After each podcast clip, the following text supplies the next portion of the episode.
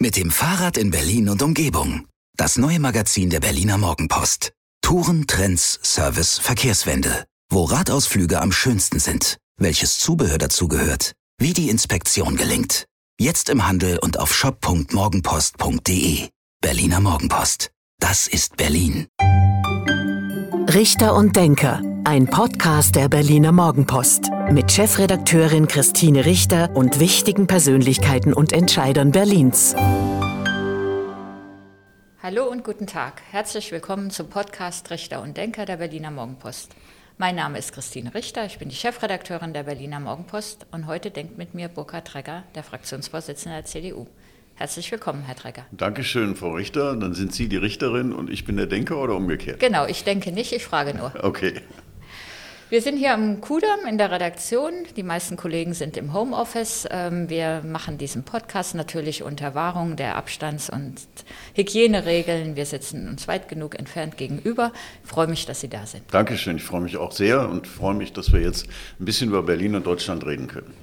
Das ist das Stichwort über Deutschland. Wir beginnen mit dem Kanzlerkandidaten. Da ist ja ganz schön was los in Ihrer Partei. Die Berliner CDU hat sich als Erste raus aus der Deckung gewagt und für Markus Söder ausgesprochen. Warum für Söder? Also erstmal freut es mich total, dass die Leute nicht mehr darüber diskutieren, wer von den Grünen den Kanzlerkandidaten stellt, sondern das Thema ist ja völlig aus der Wahrnehmung verschwunden. Und der Grund ist, dass wir, die CDU und die CSU, zwei starke Kandidaten haben und natürlich mit uns ringen, wer der bessere Kandidat wäre. Wir sind beides hervorragende Ministerpräsidenten, total erfolgreich. Und äh, wir nehmen aber wahr, dass die Zustimmungswerte des bayerischen Ministerpräsidenten derzeit erheblich besser sind. Und Wahlen gewinnen wir nun mal über Zustimmung. Und deswegen sind wir der Auffassung, dass wir mit Markus Söder einen guten Kanzlerkandidaten hätten. Und noch dazu bringt er ja mit aus Bayern als bayerischer Landesvater Erfahrung aus einem Bundesland, das funktioniert. In der Sicherheitspolitik, in der Wirtschaftspolitik, in der Schulpolitik, in fast jedem politischen Bereich sind die führend in Deutschland, wohingegen wir ja leider in Berlin noch ein bisschen Luft nach oben haben. Das wollen wir ändern. Und deswegen glaube ich, wir können auch eine Menge lernen. Und wir müssen uns doch für unser Land, für Deutschland auch diese Kompetenz wünschen die er mitbringt und die er unter Beweis gestellt hat. Und deswegen halten wir ihn für einen sehr guten Kanzlerkandidaten und neuen Kanzler der Bundesrepublik Deutschland. Der Bundesvorstand und das Präsidium haben sich aber für Laschet ausgesprochen. Was nun?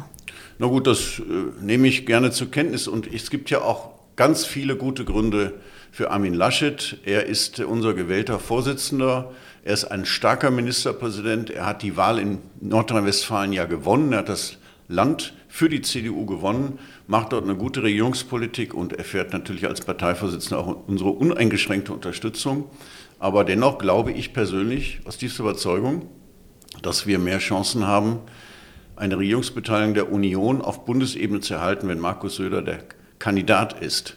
Und ich sage das deswegen auch, weil ich befürchte, dass dieses Land vor die Wand fährt, wenn es zu einer rot-rot-grünen Koalitionsmehrheit auf Bundesebene kommt. Und das, was wir hier in Berlin erleiden, möchte ich nicht in ganz Deutschland erleben. Und deswegen habe ich auch gegen meine eigenen bisherigen Handhabe zum ersten Mal äh, mich öffentlich erklärt gegen den eigenen Parteivorsitzenden und für einen anderen Kandidaten. Aber noch einmal, Armin Laschet ist unser Parteivorsitzender, den ich sehr schätze, der eine tolle Arbeit macht. Aber wir müssen einfach anerkennen, wer die besseren Zustimmungswerte hat. Nur würde ähm, Herr Laschet und seine Unterstützer werden sagen, haben Sie auch schon gesagt, Umfragen sind ähm, fragil, das ist eine Momentaufnahme. Wenn er erstmal Kanzlerkandidat ist, dann ändert sich das auch. Was sagen Sie dazu? Alles richtig. Wie im Kino, erst wenn der Film rum ist, weiß man, äh, ob er gut war oder nicht. Und das heißt im Grunde für uns auch, ob wir recht hatten oder nicht. Wir ringen darum, aber in einer demokratischen Partei ist es einfach Teil des Ringens, jetzt auch um den besten Kandidaten zu ringen. Und nachdem die beiden sich ja nicht einigen konnten, was ich sehr bedauere und was auch mich überrascht hat, äh, war es dann an der Zeit, auch selbst dann die eigene Stimme zu erheben und zu zeigen, wo die eigenen Präferenzen liegen. Und selbstverständlich werden wir und werde ich jedes Votum, das letztlich dabei herauskommt, uneingeschränkt akzeptieren und den jeweiligen Kandidaten auch uneingeschränkt unterstützen. Wer soll denn jetzt entscheiden? Na, ich gehe mal davon aus, dass sich noch einige andere gewichtige Stimmen in Parteienfraktionen äußern werden und dass ein Meinungsbildungsprozess jetzt während dieser Woche noch zu einem Abschluss geführt wird. Und äh, heute tagt die Fraktion und äh, die Bundestagsfraktion und äh, es wird ja weitere Gespräche geben. Und ich glaube, das ist dann so ein Erkenntnisprozess und dann wird man einfach sehen, wo die Mehrheiten liegen. Für mich ist wichtig, wenn die Entscheidung gefällt ist, dann müssen wir die Reihen schließen, Schulterschluss und gemeinsam für Deutschland kämpfen, denn es geht letztlich ja nicht darum, persönliche Ambitionen zu befördern, sondern es geht um unser Land, es geht um Deutschland und es geht darum, die richtigen Weichenstellungen für Deutschland zu treffen. Und ich möchte um jeden Preis verhindern, dass das Weichenstellungen sind, die von linkem Gedankengut geprägt sind, so wie wir das in Berlin in den letzten viereinhalb Jahren erlebt haben. Das wäre Gift für Deutschland und das will ich nicht. Noch zwei kurze Fragen dazu. Ähm, wenn Herr Laschet es nicht würde, also Söder sich auf diesem Weg jetzt doch noch durchsetzt, ist er dann als CDU-Chef beschädigt? Nein, Tritt nee. er dann zurück? Auf keinen Fall. Also das können wir uns erstens nicht leisten, das sage ich auch ganz offen. Wir haben nun drei Jahre lang damit verbracht, einen neuen Parteivorsitzenden zu bestimmen. Aber wir haben alle, auch er, haben vorher erklärt, die Wahl zum Parteivorsitzenden ist keine Wahl zum Kanzlerkandidaten. Das vergisst man so schnell. Genau, aber daran mag ich jetzt auch erinnern. Und deswegen, er hat meine Vollunterstützung als Parteivorsitzender. Ich schätze ihn ungeheuer, ich kenne ihn auch persönlich. Er ist ein Integrationsmann, der Menschen zusammenführen kann und der auch viel leistet. Und dennoch müssen wir erkennen, dass in den Zustimmungswerten derzeit der bayerische Ministerpräsident weit vorne liegt. Und das können wir nicht ignorieren, denn äh, Wahlen gewinnt man nun mal nicht nur, dass man ein netter Mensch ist, sondern auch, dass man bei den Menschen Zustimmung erreicht. Und das hat der bayerische Ministerpräsident unter Beweis gestellt. Da gibt es so ein schönes Bild. Ähm, der Wurm muss dem Fisch schmecken und nicht ja, dem Angler. Gutes das finde ich sehr hübsch. Das passt auch ein Stück weit. Und äh, wobei ich auch sagen will, auch Armin Laschet hat ja große Zustimmungswerte. Er hat es vollbracht, dieses große Bundesland Nordrhein-Westfalen für die Union zu gewinnen. Übrigens damals auch gegen den Trend. Keine Selbstverständlichkeit, eine Richtig. grandiose Leistung unter seiner Führung. Deswegen, ich glaube, er ist der meist unterschätzte Führungskopf in der deutschen Politik überhaupt. Und es haben viele noch nicht erkannt, welche Fähigkeiten er hat. Und ich erinnere mich auch daran, dass äh, bevor Helmut Kohl Bundeskanzler wurde, alle über den gewitzelt haben. Ich weiß nicht, ich erinnere mich noch an die Birnewitze und an andere. Aber die veräppten, je länger er im Amt war. Und ich glaube auch Armin Laschet ist ein unterschätzter wirklich weit unterschätzter Führungskopf. Ja, dann kann er doch Kanzlerkandidat werden. Ja, klar, aber wir brauchen auch Zustimmungswerte. Und da sehen wir momentan eine schwierige Situation bei ihm persönlich. Das ist aber gar nicht von ihm zu vertreten. Na, hängt vielleicht auch mit der Corona-Politik ähm, zusammen, die er in den letzten Monaten gemacht hat. Mal so, mal so, mal so, mal lockern, mal Ja, zumindest ist dieser Eindruck entstanden. Brückenlockdown. Hm. Ja, Brückenlockdown ist ja gar nicht falsch. Ne? Also die Frage, wenn wir jetzt in die Zukunft gucken, wenn wir jetzt erkennen, dass unsere intensivmedizinischen Kapazitäten wieder volllaufen, dass wir jetzt wieder in einer Situation sind wie Anfang Januar, in der wir kurz davor standen, die Kontrolle zu verlieren, dann ist es absolut nachvollziehbar, zu überlegen, gibt es weitere Maßnahmen, die effizient sind, die wirksam sind und die die Infektionswelle brechen. Und ich sage das ungern, weil es jetzt schon zum dritten Mal sagen, es ist nämlich die dritte Welle und die Leute wollen es nicht hören, aber wir müssen unserer Verantwortung gerecht werden. Und äh, am 3. März haben ja die Ministerpräsidenten mit der Kanzlerin Vereinbarungen getroffen, die die Ministerpräsidenten jedenfalls in Teilen gar nicht umgesetzt haben. Und deswegen verstehe ich auch die Diskussion und auch die Initiative der Bundeskanzlerin zu sagen, dann müssen wir das jetzt gesetzlich regeln. Darüber wird ja gerade beraten äh, nicht um Menschen zu traktieren oder Unternehmen zu behindern, sondern um den Kontrollverlust zu vermeiden. Und die Gefahr des Kontrollverlustes sehe ich jetzt wieder ganz konkret. Was würden Sie oder sind Sie dafür, dass in Berlin jetzt wieder ein harter Lockdown kommt? Wir haben eine Inzidenz über 100 jetzt schon seit mehreren Tagen, also nicht nur drei Tage in Folge, sondern schon viel länger. Ginge man nach diesem Ministerpräsidentenbeschluss von Anfang März, müsste jetzt eigentlich alles wieder zugemacht werden, bis auf Schulen, Kitas, Wechselunterricht, weil da erst die Grenze bei 200 ist. Was würden Sie machen? Also ich würde äh, mir sehr genau die Situation in den Schulen ansehen und in den Kitas. Und wir haben jetzt eine Situation, dass die Schulen gestern im Grunde wieder geöffnet haben, ohne dass irgendetwas vorbereitet worden ist. Und das nicht zum ersten Mal. Wir haben jetzt die Maßgabe der Schulverwaltung seit wenigen Tagen, die Lehrer mögen jetzt die Tests die Corona-Tests bei den Schülern durchführen. Nicht geimpfte Lehrer, die nicht dafür qualifiziert sind. Dann wurde entschieden, dass diese Tests in geschlossenen Räumen stattfinden. Also das alles ist an Absurdität nicht zu überbieten. Mein eigener Sohn, äh, der wurde gleich wieder nach Hause geschickt, weil die Schule wieder mal überfallen worden ist mit den Entscheidungen der Schulverwaltung. Die waren nicht darauf vorbereitet, diese Tests zweimal die Woche durchzuführen. Wie, wie läuft das bei Ihrem Sohn oder bei Ihren ja, Kindern das, in der Schule? Da hat die Schulleitung gleich angerufen, kommt nicht in die Schule, erst am Mittwoch. Wir sind wieder mal von Entscheidungen der Schulverwaltung überrascht worden. Wir müssen jetzt erst mal zwei Tage organisieren. Der geht also erst ab morgen in die Schule, morgen Mittwoch. Und äh, in der Zeit versuchen die jetzt ein, ein Testgelände aufzubauen, das verhindert, dass Schüler sich infizieren können. Die machen keinen Test innerhalb geschlossener Räume, so wie die Schulverwaltung das machen möchte. Die machen es dann auf dem Pausenhof. Die machen es auf dem Pausenhof, die bauen etwas Überdachtes. So haben wir das jetzt als CDU-Fraktion auch im Abgeordnetenhaus beantragt. Das heißt, wir haben hier einen nicht zu überbietenden Dilettantismus. Und wenn ich das sehe, dann tut mir das leid, dass dieser Dilettantismus zu Infektionsketten führt, die letztlich uns zwingen, einen Lockdown, einen noch härteren Lockdown durchzuführen. Und hier ist ein derartiges Versagen bei dem Management, auch auf dieser Ebene hier in Berlin beim äh, Corona-Management zu erkennen, dass ich mich einfach ärgere, dass uns das dann möglicherweise zu viel härteren Maßnahmen zwingt. Und deswegen wünschte ich mir, dass bevor wir in einen Lockdown gehen, der noch härter ist, die Menschen noch mehr in ihrer Freiheit beschränkt und auch die Unternehmen in ihrer Entfaltungsfreiheit beschränkt, endlich mal systematisch die Maßnahmen, die wir verabredet haben, auch managen und umsetzen. Und hier zeigt es sich jetzt anhand der Schulen, dass das nicht der Fall ist. Sagen Sie mir nochmal die anderen Maßnahmen. Was meinen Sie? Was müsste jetzt gemacht werden? Jetzt, also ich würde gerne dafür sorgen, dass die Schulen, wie gesagt, äh, nicht zu Corona-Hotspots werden. Und alle Wissenschaftler sagen uns, dass die Schulen, wo ja Kinder aus verschiedensten Haushalten zusammentreffen, sich austauschen, natürlich auch in, Nähe, in Kontakt treten und dann ihre Viren und Bakterien mit nach Hause nehmen, dass dieser Corona-Hotspot, das darf nicht stattfinden. Und wenn wir es nicht gut gemanagt bekommen, bleibt nur die Schließung der Schulen. Das möchte ich nicht, denn die Schulen haben ja eine große Funktion. Sie sind ja wichtig, äh, damit die Kinder nicht nur eine ordentliche Bildung erhalten, sondern soziales Verhalten erlernen und natürlich auch aus dem Elternhaus mal rauskommen und etwas an anderen Eindrücken und Inspirationen bekommen. Und deswegen hängt es jetzt ganz maßgeblich, ich glaube, an erster Stelle davon ab, wie, die, wie das Management an den Schulen ist. Und wenn das nicht ordentlich läuft, dann bleibt nur die Schließung der Schulen. Und alles, was ich jetzt sehe in Berlin, ist, dass es nicht gut läuft und dass wir in zwei, drei Wochen dann steigende Infektionswerte sehen werden.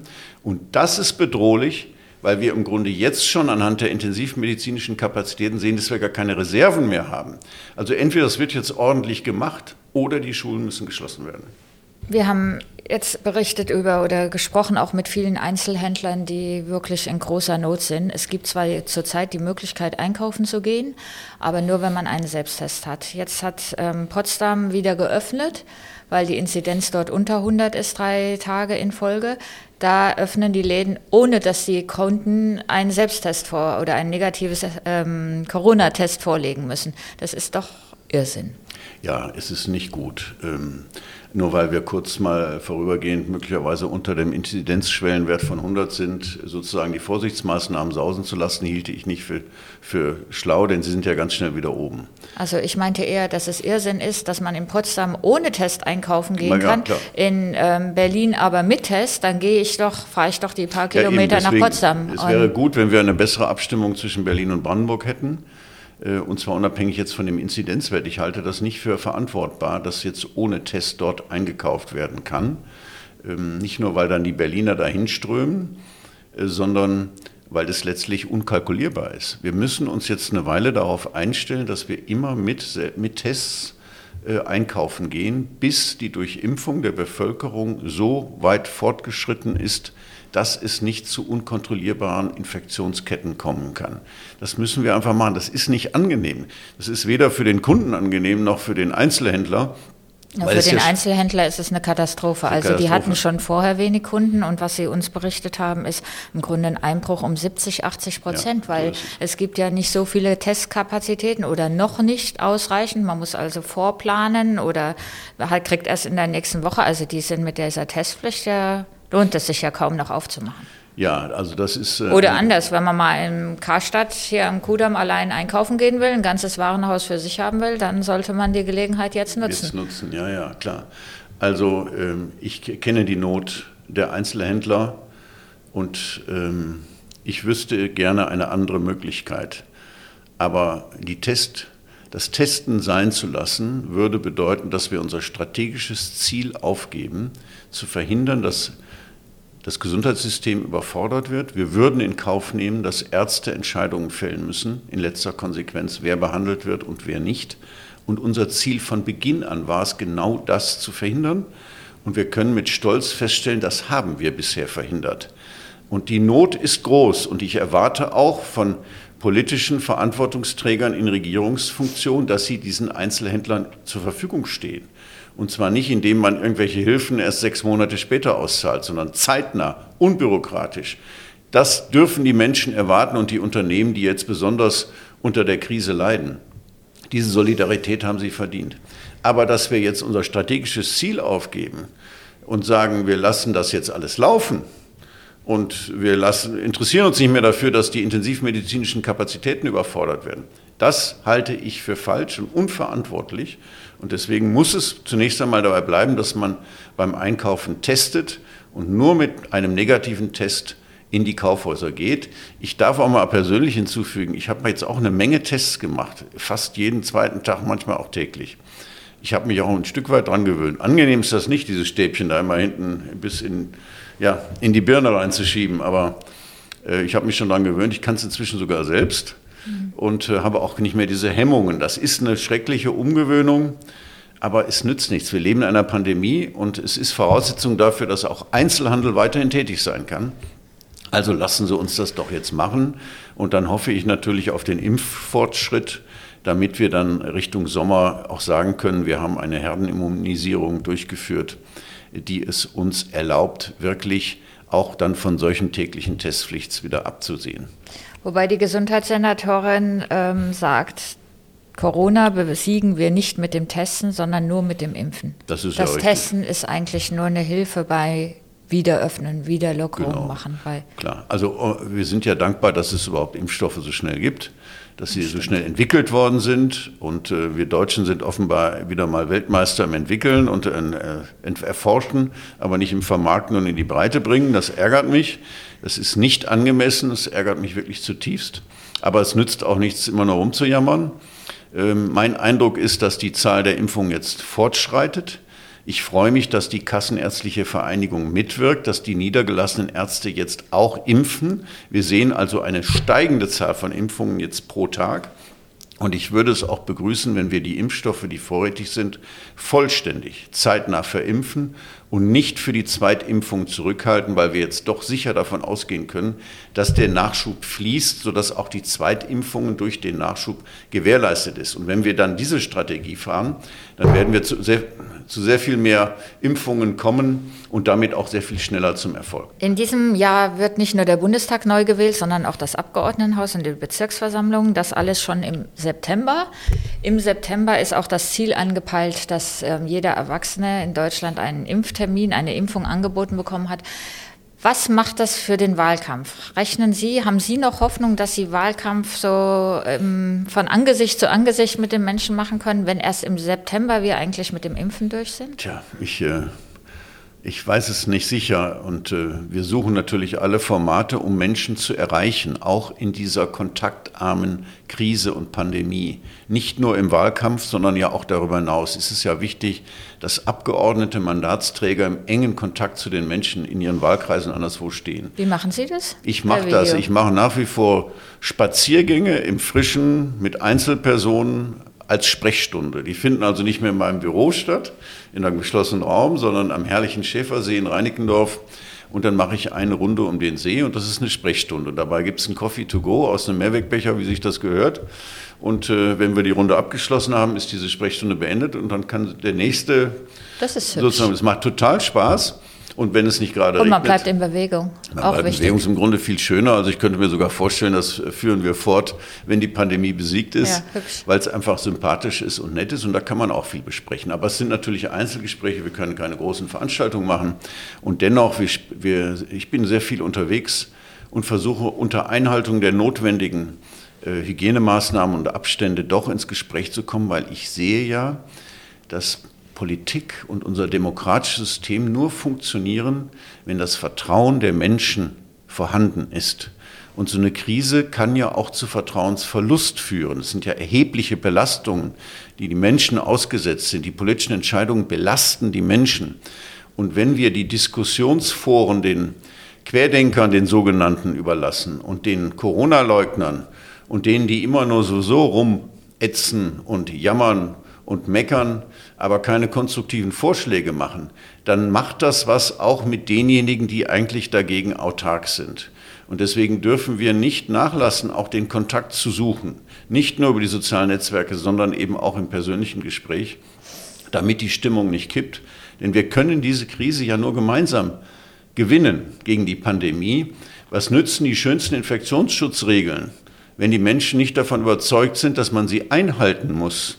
Ja, das Interessante ist doch, ähm, als die Ministerpräsidenten diese Notbremse oder von der Kanzlerin reingedrückte Notbremse beschlossen haben und danach jeder wieder was anderes gemacht hat, dass ich glaube, dass die Menschen oder die Berliner, wenn man sich das anguckt, auch die Umfragen anguckt, schon viel weiter waren, dass die sich eingestellt hatten und sagen, okay, Inzidenz 100, drei Tage in Folge überschritten, bedeutet, bei uns gibt es eine Ausgangssperre, das und das und das wird verschärft.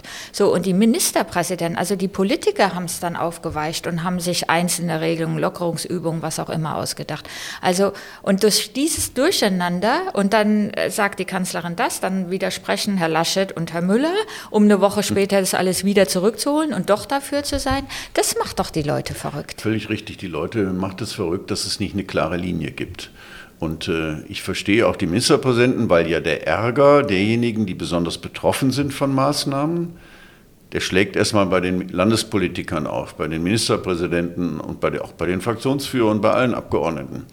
Das heißt, sie sind dem Druck unmittelbar ausgesetzt und haben nicht immer das notwendige Rückgrat bewiesen, diese Maßnahmen, die eigentlich notwendig sind, die auch alle Wissenschaftler unisono als notwendig erachten, umzusetzen, sondern versuchen natürlich Perspektiven zu öffnen. Das ist eine menschlich total nachvollziehbare Reaktion, aber zeigt, dass das Verantwortungsbewusstsein nicht immer Oberhand gewonnen hat. Und deswegen verstehe ich, dass die Kanzlerin und der Bund sagen, dann entscheiden wir das eben für euch und legen jetzt gesetzlich Grenzwerte fest und wenn die erreicht werden, dann löst das einen Automatismus aus. Also jetzt aktuell im Gesetzentwurf ab einem Inzidenzwert von erst 200 kein Präsenzunterricht mehr in Schulen. Da müssen die Ministerpräsidenten das nicht mehr entscheiden, die können sich dann hinter dem Bundesrecht verstecken und kriegen dafür keine Haue mehr. Das macht es den Ministerpräsidenten auch ein bisschen leichter und die Kanzlerin ist bereit, die Hiebe dafür einzustecken und die, auch die Kollegen, die im Deutschen Bundestag sitzen, das ja letztlich zu verantworten haben. Also ich verstehe das und ich unterstütze das auch. Ich habe mitbekommen, dass die Kanzlerin mit jedem Ministerpräsidenten diese Lösung in Einzelgesprächen erörtert hat, dass alle ihre Zustimmung erteilt haben, auch wenn nicht alle Bundesländer im Bundesrat, sofern es dort entschieden werden sollte, zustimmen werden, weil sie in Koalition sind mit der FDP, die sich dem äh, derzeit verweigert, äh, sodass sie sich wird, enthalten werden. Angeblich wird NRW auch nicht zustimmen. Ja, die also haben das gleiche Laschet dann Problem. NRW und. Schleswig-Holstein, da regieren CDU und FDP und da die FDP ja nirgendwo Verantwortung trägt, kann sie es sich leicht machen und natürlich zu allem Nein sagen. Äh, In dieser, diese Leichtigkeit hat man nicht, wenn man in Regierungsverantwortung steht. Und deswegen kann man das ja auch zur Kenntnis nehmen. Dann enthalten die sich eben, aber das Gesetz wird eben doch beschlossen, weil alle anderen Länder zustimmen werden. Jedenfalls sieht es danach aus. Aber wie gesagt, die arbeiten jetzt an diesem Gesetzentwurf und wir werden mal sehen, was passiert. Genau, wir kommen nochmal zurück zum Wahlkampf und zur bevorstehenden Abgeordnetenhauswahl. Sie sind sehr unzufrieden mit Rot-Rot-Grün. Guckt man auf die Umfragen, merkt man, eine Mehrheit der Berliner verteilt die Stimmen ein bisschen anders, aber Rot-Rot-Grün hätte theoretisch heute, Stand heute, noch eine Mehrheit. Was ist denn mit Ihrer Unzufriedenheit? Ja, gut, ich, die Berliner müssen halt sich jetzt in den kommenden Monaten bis zum 26. September überlegen, ob das so weitergehen soll wie, oder nicht. Ich sage mal folgende Kernsätze. Wir haben ja eine Schulbauoffensive ohne Schulbau. Wir haben eine Wohnungsbauoffensive ohne Wohnungsbau. Im Gegenteil, der Wohnungsbau wird gebremst und hier wird eine Staupolitik betrieben statt einer Mobilitätspolitik.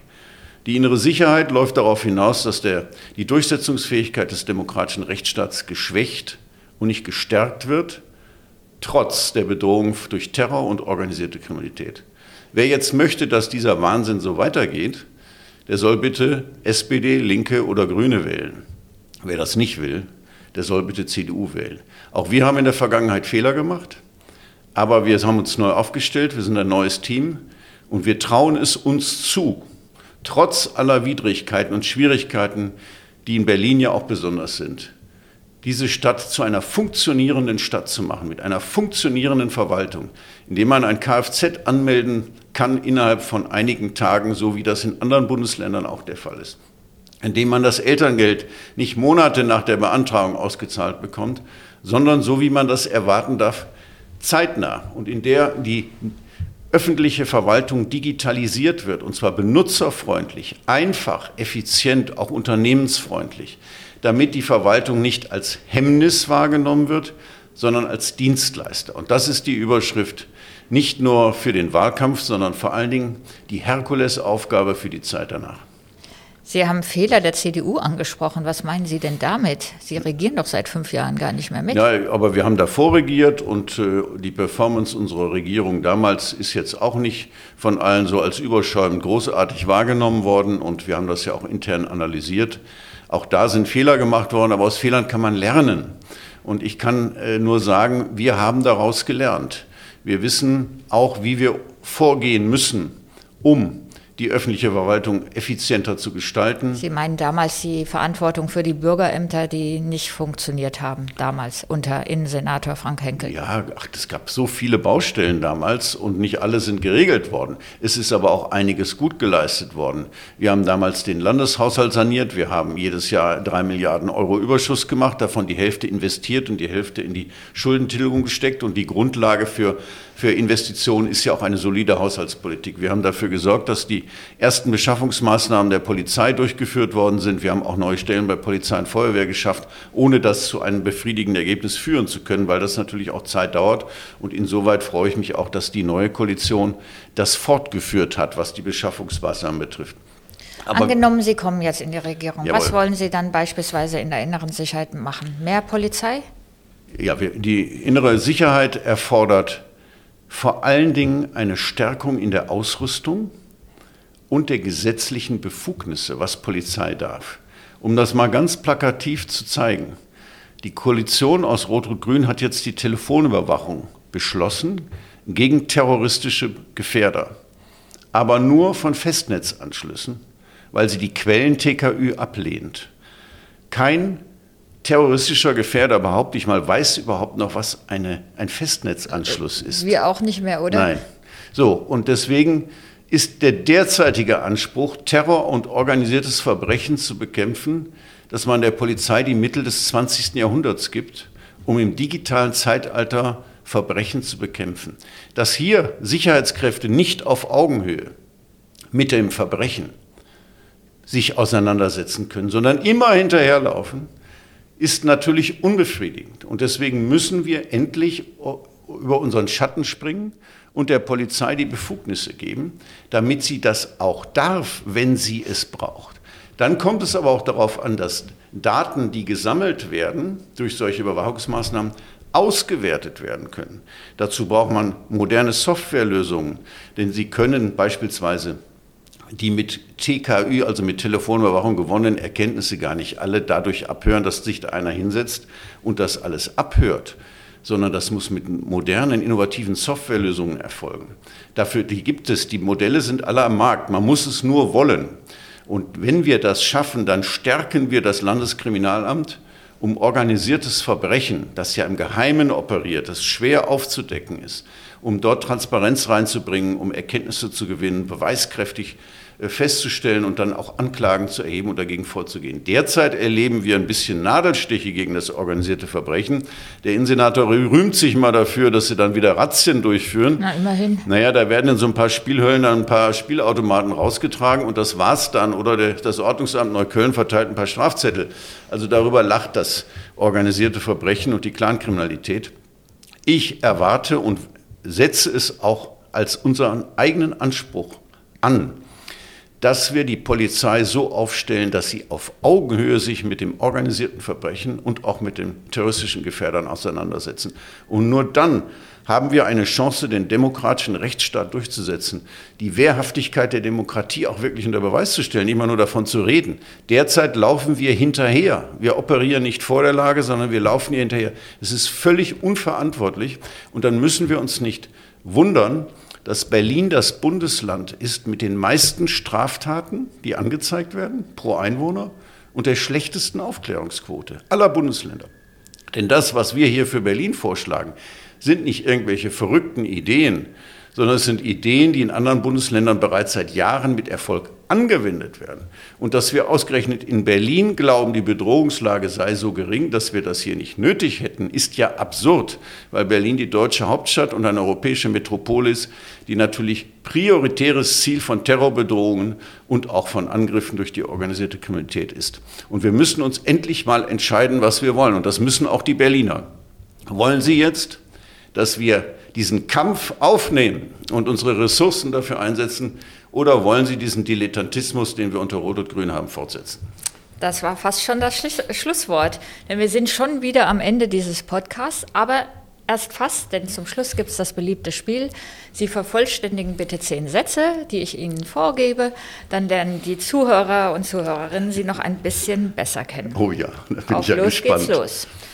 Nach der Corona-Pandemie wird Berlin eine wunderschöne, freiheitliche Stadt und vor allen Dingen ein Magnet für den liberalen Geist der Welt, der sich hier versammeln kann an unseren Universitäten und Hochschulen und der dazu führen wird, dass auch unsere Wirtschaft ganz viele Perspektiven haben wird.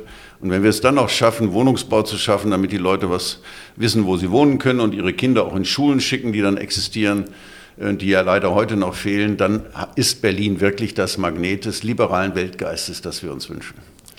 An den Berlinern schätze ich. Ihre Offenheit, ihre Berliner Schnauze, die sind nicht die charmantesten, aber man weiß immer, woran sie sind. Die Sicherheitslage in Berlin ist prekär, ungeregelt und schutzlos und wir haben einen klaren Plan, für die Sicherheit dieser Stadt zu sorgen. Eine Notbremse in der Corona-Pandemie ist erforderlich, weil weil wir kurz davor stehen, die Kontrolle zu verlieren und die intensivmedizinischen Kapazitäten volllaufen. Und wenn die Ministerpräsidenten, auch der regierende Bürgermeister hier nicht das nötige Rückgrat aufbringen können, um die notwendigen Entscheidungen zu vollziehen, dann bin ich dankbar, dass hier die Bundeskanzlerin, die Bundesregierung diese Verantwortung auf sich nehmen will. An Kai Wegner, dem CDU-Spitzenkandidaten, schätze ich. Er ist ein Berliner. Wir haben ein exzellent gutes Verhältnis zwischen uns, passt kein Blatt Papier. Und wir werden gemeinsam dafür sorgen, dass die Union in der nächsten Regierung in Berlin, also im nächsten Senat, vertreten sein wird. Mein Lieblingsort in Berlin ist der Schäfersee in Reinickendorf Ost, ein ganz süßer kleiner See in einem sehr verdichteten Wohnviertel, der Erholungsort Ort und Ruheraum für Menschen ist, aber auch für die Natur, die Tierwelt und die Fauna ein wunderschöner Ort ist, mit dem man tolle Beobachtungen machen kann und dem man die Seele baumeln lassen kann. Alle sind herzlich eingeladen, das mal kennenzulernen. Das Volksbegehren zur Enteignung von Wohnungsunternehmen ist? Ein großer Irrtum, der unbedingt verhindert werden muss. Der 36 Milliarden Euro den Berliner Steuerzahler kosten wird, sollte das Erfolg haben, ohne dass eine einzige Wohnung gebaut wird, der völliger Unsinn ist und der mit allen Mitteln gestoppt werden muss. Wenn die Pandemie überstanden ist, werde ich als erstes jeden Abend meiner Frau essen gehen. Das wichtigste Thema im Abgeordnetenhauswahlkampf ist Schule, Wohnungsbau, Mobilität und Sicherheit. Schule. Und schon der Abschlusssatz für das Jahr 2021 wünsche ich mir. Ich wünsche mir Frieden, ich wünsche, dass unser Land stabil bleibt, ich wünsche, dass wir äh, Technologieführerschaft behalten, weil nur Erfolg, der Erfolg unserer Unternehmen uns die Mittel generiert, die wir brauchen, um unseren Sozialstaat und übrigens auch die Energiewende zu finanzieren. Träumereien unter Vernachlässigung unserer Wirtschaft führen zum Untergang und deswegen müssen wir alles tun, damit Deutschland wirtschaftlich erfolgreich bleibt. Und dann hat er es nochmal für einen kleinen Wahlkampf Einlage genutzt. Vielen Dank, Herr Tregger. Das war der Podcast Richter und Denker der Berliner Morgenpost. Mein Name ist Christine Richter, ich bin die Chefredakteurin der Berliner Morgenpost und heute hat mit mir gedacht Burkhard Tregger, der CDU-Fraktionsvorsitzende in Berlin. Vielen Dank, Herr Tregger. Ich danke Ihnen auch, hat richtig Spaß gemacht. Sehr schön. Vielen Dank fürs Zuhören und bis zum nächsten Mal. Das war Richter und Denker. Vielen Dank fürs Zuhören. Schalten Sie nächste Woche wieder ein zu einer neuen Folge mit Berliner Morgenpost Chefredakteurin Christine Richter.